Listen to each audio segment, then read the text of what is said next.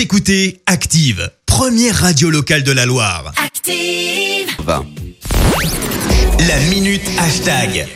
Parlons à présent buzz et réseaux sociaux dans la minute hashtag avec Clémence. Et Christophe, aujourd'hui on s'intéresse à une affaire grave avec un hashtag qui a envahi la toile, balance ton YouTuber. Euh, Tout vient en fait du site Numérama qui publie une enquête sur Experiment Boy, un YouTuber de la région lyonnaise, poursuivi pour corruption de mineurs. Le Wow. jeune homme aux millions d'abonnés aurait en effet fait des avances à des adolescents en leur envoyant photos et vidéos qui laissent franchement peu de place à l'interprétation. En tout, une dizaine de fans seraient concernés. Certains avaient moins de 16 ans. Le parquet de Lyon a donc ouvert une enquête.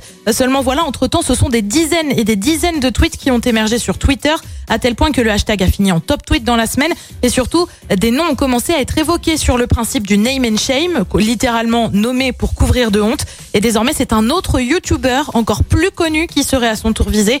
Norman Tavo, connu pour ses sketchs humoristiques. Oui, je vois ta tête. Ah Euh, c'est complètement premiers surpris. youtubeurs en plus. Ouais. Donc Norman Tavo, donc connu pour euh, ses sketchs humoristiques avec ses 12 millions d'abonnés, il est en effet visé sur les réseaux soupçonné de harcèlement sexuel sur mineurs. Une jeune femme aurait en effet porté plainte car euh, il lui aurait demandé des photos dénudées à plusieurs reprises.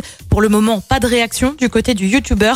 On le rappelle, le hashtag avait en fait été lancé il y a de cela deux ans par un autre YouTuber, cette fois Squeezie, qui avait alors tweeté les YouTubeurs, y compris ceux qui crient sur tous les toits qu'ils sont féministes et qui profitent de la vulnérabilité psychologique des jeunes abonnés pour obtenir des rapports sexuels, on vous voit. La, la vérité finit toujours par éclater. Alors pour le moment, aucun youtubeur français n'a été condamné pour des faits d'abus ou de harcèlement sexuel. Ça a été le cas seulement aux États-Unis. C'est n'importe quoi. Profiter de sa notoriété, c'est un ouais. scandale, hein, vraiment. C'est c'est vraiment c'est choquant. Ah ouais, mais carrément. Écoutez Active en HD sur votre smartphone, dans la Loire, la Haute-Loire et partout en France, sur activeradio.com.